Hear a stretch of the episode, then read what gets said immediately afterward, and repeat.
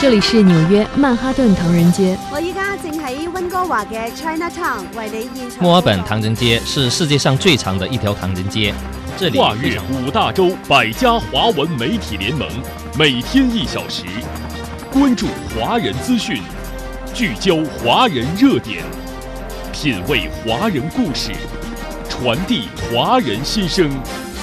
环球华人，说说咱华人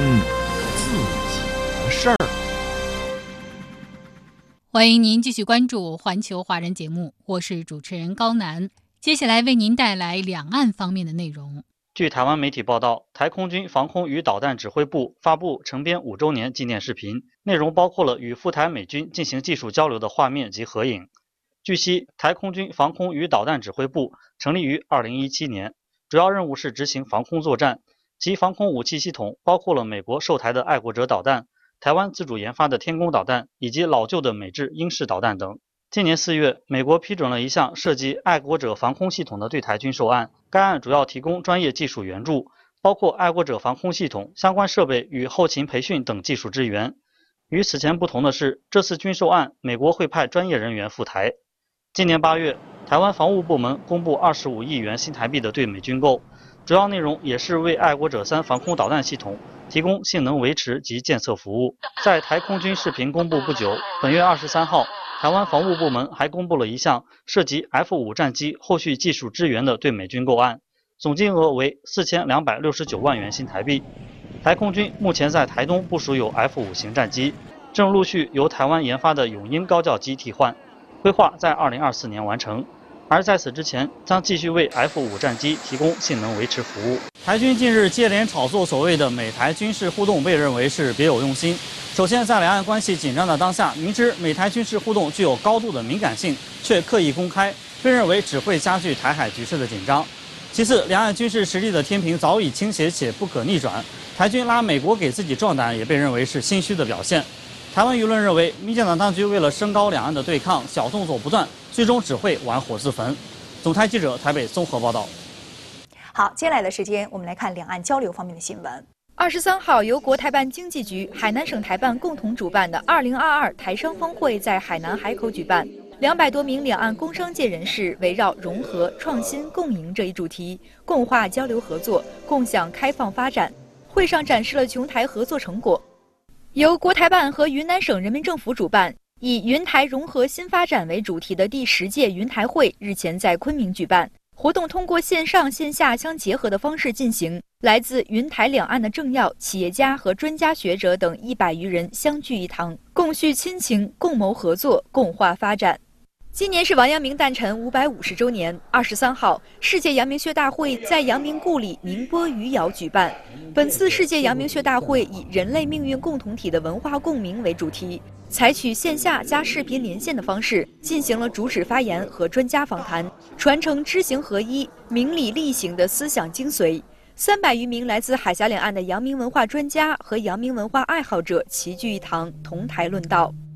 宁波余姚是王阳明先生的故居地、出生地、成长地和讲学之地。近年来，余姚充分汲取王阳明知行合一的思想精髓，努力为打造中国式现代化的县域样板注入强大、持久和深远的文化力量。日前，第五届海峡两岸乡村振兴论坛在浙江省宁波市举办。本次论坛主题为在城乡融合发展中振兴乡村，由一个主场活动和四个专场活动组成。包含永台乡村振兴实践基地授牌、永台乡村振兴实践联盟倡议等活动。论坛共邀请两岸嘉宾一百三十人参加，其中台湾嘉宾八十人。海峡两岸乡村振兴论坛于二零一八年起已在浙江省宁波市连续举办五届，共邀请相关领域专家学者六百余人次与会。达成合作意向三十余个，而近年来以海峡两岸乡村振兴论坛为媒，两岸致力于乡村振兴事业的专家学者、行业能手深入合作，辛勤耕耘，为推动乡村振兴战略的深入实施做出了积极贡献。环球华人。蓝绿阵营再起疫苗口水战。民进党官员称，陈时中曾为台湾挡下疫苗骗子，舆论认为是贼喊捉贼，说法难被买账。疫苗攻防为何再度甚嚣尘上？民进党选前抱佛脚能得逞吗？欢迎收看本期《海峡两岸》，台当局甩锅疫苗前客，引更大民怨。近日，围绕高端疫苗，台湾蓝绿阵营又展开了攻防战。质疑称，民进党官员声称陈时中曾挡下许多疫苗骗子的说法是贼喊捉贼，难被买账。有关疫苗的争辩攻防，为什么再一次在台湾甚嚣尘上？民进党如此甩锅，是否引发更大民怨？就这样的话题，邀请到两岸的嘉宾展开解析。台北时事评论员王炳忠先生，北京社科院台研所的研究员张华先生，欢迎二位。高端疫苗议题为什么又浮出水面？接下来通过短片做一下了解。日前，台卫福部门负责人薛瑞元称，国民党总是攻击高端疫苗，如此做法是在浪费公职人员处理正常公务的时间。后来，薛瑞元再加码，声称陈时中之所以仇恨之高，是因为在他防疫指挥官任内挡到了疫苗前客的财路，而所谓疫苗前客，正是通过台湾工商团体与宗教团体运作。对此，国民党籍民意代表李德维回应称，至今牵扯到疫苗采购问题的都是绿营背景人员。过去也有爆料，民进党籍民意代表介入相关事件，要求薛瑞元讲清楚，到底挡谁的财路，前客是谁，挡到多少钱，大方说出来，不然就是在转移焦点。在刚才短片当中，我们了解了一下这次疫苗议题的来龙去脉。现任的台湾卫福部门负责人薛瑞元指控有疫苗前客，那么这种指控呢，应该是非常严重的。他说有工商团体和宗教团体参与其中，他指的到底是谁？我想这个问题啊，我们真的要好好的丢给薛瑞元本人，请他出来说清楚、讲明白啊！到底你所指的这个前客是谁？是什么团体？你就说啊，何必在那儿阴阳怪气，在那儿指桑骂槐呢？何况薛瑞元他的原话那是非常严厉的指控，他的意思就是说啊，当时台湾岛内闹疫苗荒，那么台湾有许多民间团体，包括工商团体，包括宗教慈善团体。他们呢自告奋勇，希望呢能够啊去采购疫苗，通过他们的管道去看看能不能够订到疫苗。看似啊是善意，其实啊是伙同了所谓疫苗前客，要来骗我民进党当局的钱呐，不就这个意思吗？所以如此严厉的指控，现在讲出来，当然听在多数大家不是没有眼睛，善良的老百姓都看在眼里。明明当初是你民进党当局自己说，因为呢错估了疫情，以为疫情不会那么严重，所以啊原本订购的疫苗数没有那么多，那么一下子呢疫情突然快速的扩散，来不及了，这才有民间团体说，那我们也通过我们的人脉去看看能不能够采购到疫苗，最后也是捐给民进党当局去分配的呀，你怎么能够狗咬吕洞宾？今天把人家的好心都给啃了，甚至倒打一耙，还用影射的方式去抹黑，其实就是暗指慈济佛光山是诈骗集团，是疫苗前客的共犯，不是如此吗？所以我们就记得啊，其实民进党一直就善用这种招，这种招啊，的确够狠、够毒、够辣、够阴。那就是过去呢，民进党当局有一个黑机关，叫做促转会。促转会前主委张天青的名言呢，他就说影射的杀伤力最强，所以民进党当局啊是疑神生暗鬼，自己内心明白啊，这个疫情搞成这样，尤其当初的疫苗荒，自己当然是想尽一切方式在阻挡疫苗，为了护航自己人的高端嘛，所以为了呢要来防止这样的一个舆论呢越来越扩散，就想着呢要先打预防针。没有想到呢，前面是放任绿营的打手周玉蔻去那里批判抹黑慈济，如今呢又跳出个薛瑞元，以为呢能够来为他的主子陈时中来护航救驾，没想到越帮越忙，提油救火。大家原本呢还没感觉呢，因为疫情呢越来越严重，大家呢也就逆来顺受了。现在你们呢哪壶不开提哪壶，还来提起这些往事。这新仇旧恨呢，大家就一起算。原本还没算的账，今天你们恶人还敢先告状，我想大家呢看在眼里呢，都是气得牙痒痒。一面呢是卫福部门的负责人薛瑞元在不断的泼脏水，一面呢是宗教团体和工商团体理直气壮地站出来为自己澄清。那么通过您刚才的介绍与分析呢，我们也可以看出，明明就是台湾当局在阻挡疫苗进台，是他们在人为的设置障碍，但是呢却把自己扮演成了一个挡住了疫苗前客的功臣，这样去为陈时中进行辩解，台湾的民众会买账吗？第一个层面，就从逻辑的角度来看。岛内民众是不买账的，为什么这么讲？我们知道，呃，陈时中担任台湾这个卫生福利部门负责人期间，他的很多所作所为，他的很多政策，他的应对岛内疫情的很多这样一个作为，实际上已经使台湾岛内民众对他的这样一个呃恶感，也就是说不喜欢他这样一个感觉是非常之高。并不会说，因为现在薛瑞元他的一句话就改变岛内民众对这个，不论是台湾卫生福利部门薛瑞元本人，还是说他的前任陈时中这样一个观点和一个看法。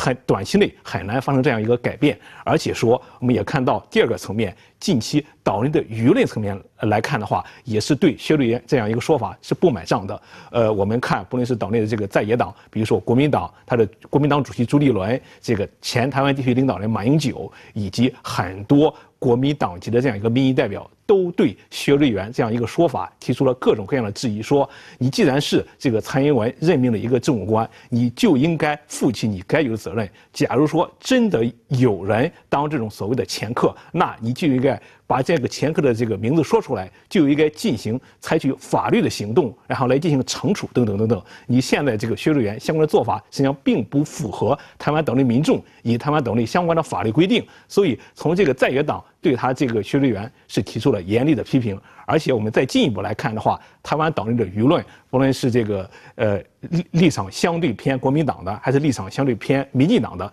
这些舆论，整体来看的话，都是对薛瑞元这样一个说辞提出了各种各样的批评。所以第二个层面，岛内的这个舆论和在野党是不满意薛瑞元这样一个说法的。第三个层面，我们看这个绿营接下来这样一个操作，也是可以从另一个侧面来印证说，它这样一个效果是非常不好的。我们知道，这个如果绿营，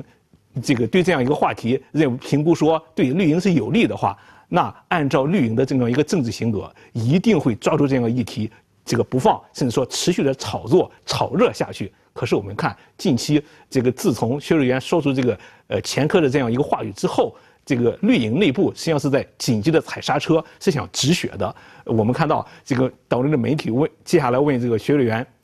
你要不要把这个前科的名字说出来？这个薛瑞元呵呵呵呵五声，然后说这样一个问题很幼稚，他不会再继续呃回答了。岛内媒体又问台湾这个疫情的指挥官王必胜说：“你作为这个台湾这个现在防疫的一个指挥官，要不要把这样一个前科的名字也说出来？”王必胜给予的这个结论说，他也不会讲，他也不会进行司法的告诉等等等等。那么再问。这个话题当中一个重要的人物，这个陈时中，那陈时中的回答就是什么呢？说这个问题你不要问我，你去问薛瑞元去。所以从这个绿营它本身的操作，我们我们也可以非常清晰的看出，说绿营也认为这个话题对他是极其不利的。所以综合以上三个层面原因来看，这个岛内民众对这一次薛瑞元这样一个政治的操作是不满账的。那么，对于薛瑞元挑起的疫苗前科的议题，各方舆论有什么样的公论？为什么这样的一个议题最近浮出水面，甚嚣尘上？这个疫苗攻防的议题，为什么现在会成为台湾舆论的焦点？因为很简单嘛，第一，当初要负责台湾防疫的所谓总指挥官陈时中，哎，不防疫了，跑来选台北市长啊，而且他公开的骗大家啊，他说如果台湾疫情减缓了。他才考虑选市长，结果台湾疫情有减缓吗？台湾一天新增确诊病例几万例，耶，去年才一天几百例，这是加剧吧？这哪门子的减缓啊？所以大家当然要跟他算总账了。那你怠忽职守，你原本该负责的事你都做不好，那你要再来做市长，当然要来做总检验。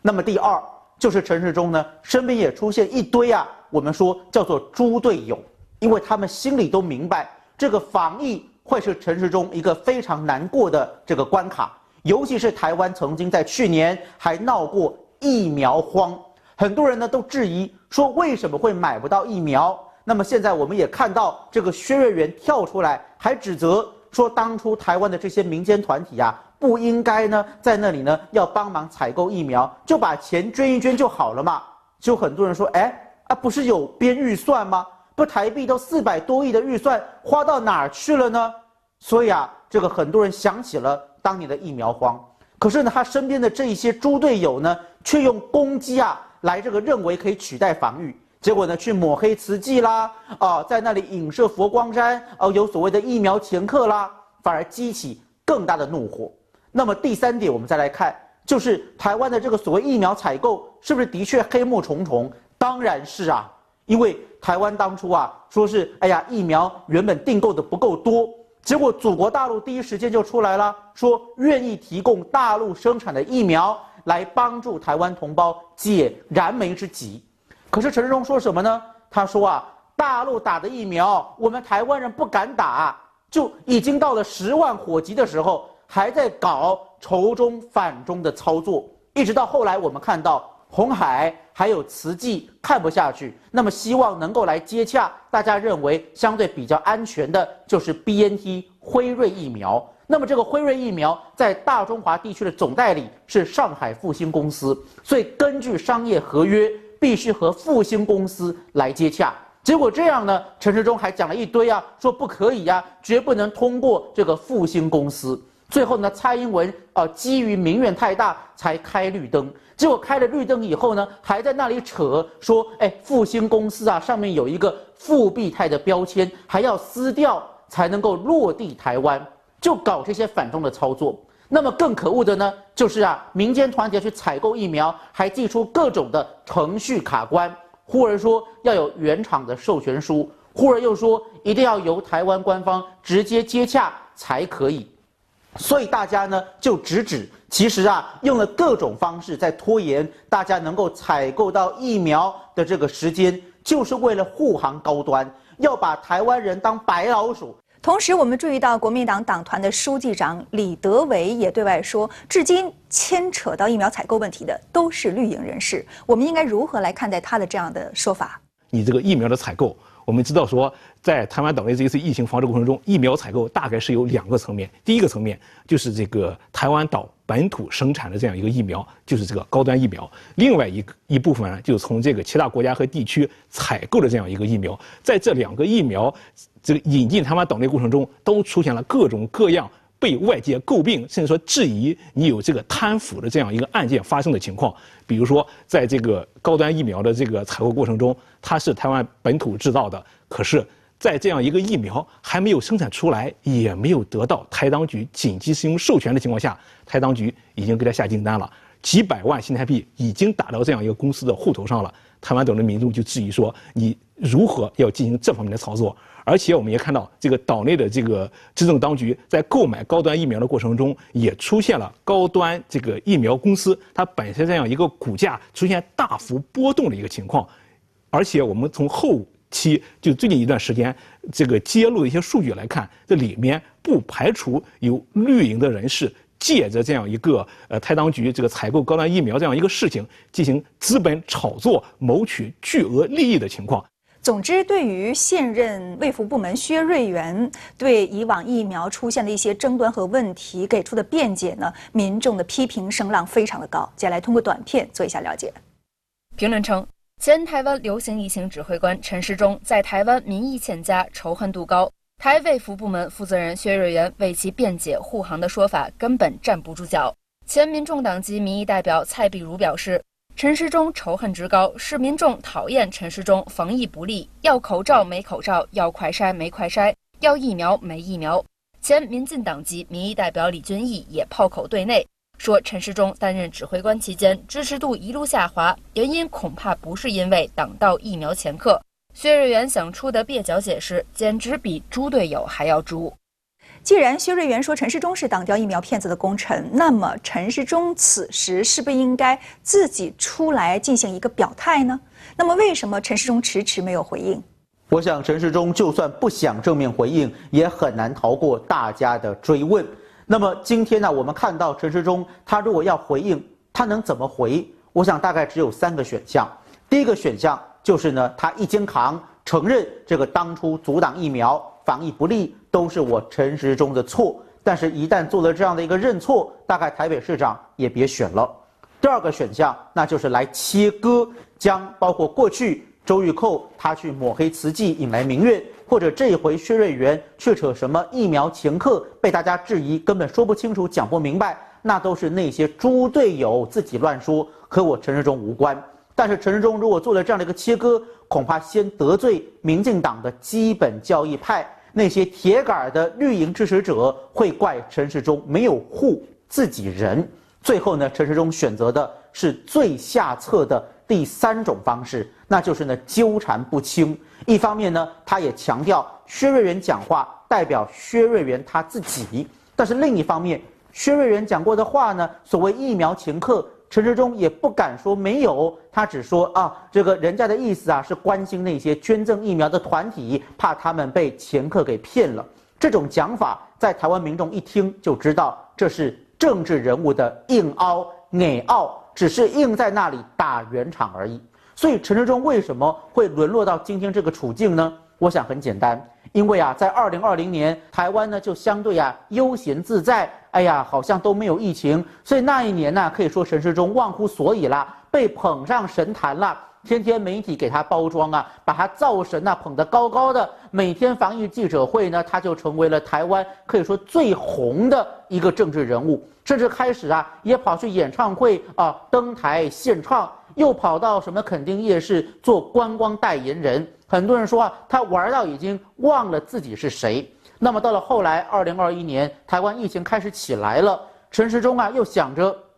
只要继续打民进党的所谓抗中保台牌，一切罪过都推给大陆，就可以来搪塞他应该要承担的防疫责任。所以啊，甚至公开羞辱我们说这个两岸婚配家庭。大陆配偶他们的子女，然后呢，还在那里呀，把一切的罪责都推给大陆。所谓呢，只防大陆的这个民众，而不防欧美的洋人。最后也因为这样，造成了防疫破口，结果疫情大乱窜。大乱窜以后呢，又被发现台湾疫苗根本不够，有疫苗荒。后来又爆发了所谓快筛荒，要做快筛试验，这个快筛剂也不够。那么大家现在回过头来来追问，为什么当初这么多团体愿意来采购疫苗捐给台湾当局，而你陈志忠要挡呢？这才发现，原来啊，这个所谓的高端疫苗背后是黑幕重重，这个整个试验的过程啊，根本没有完成我们说一般紧急授权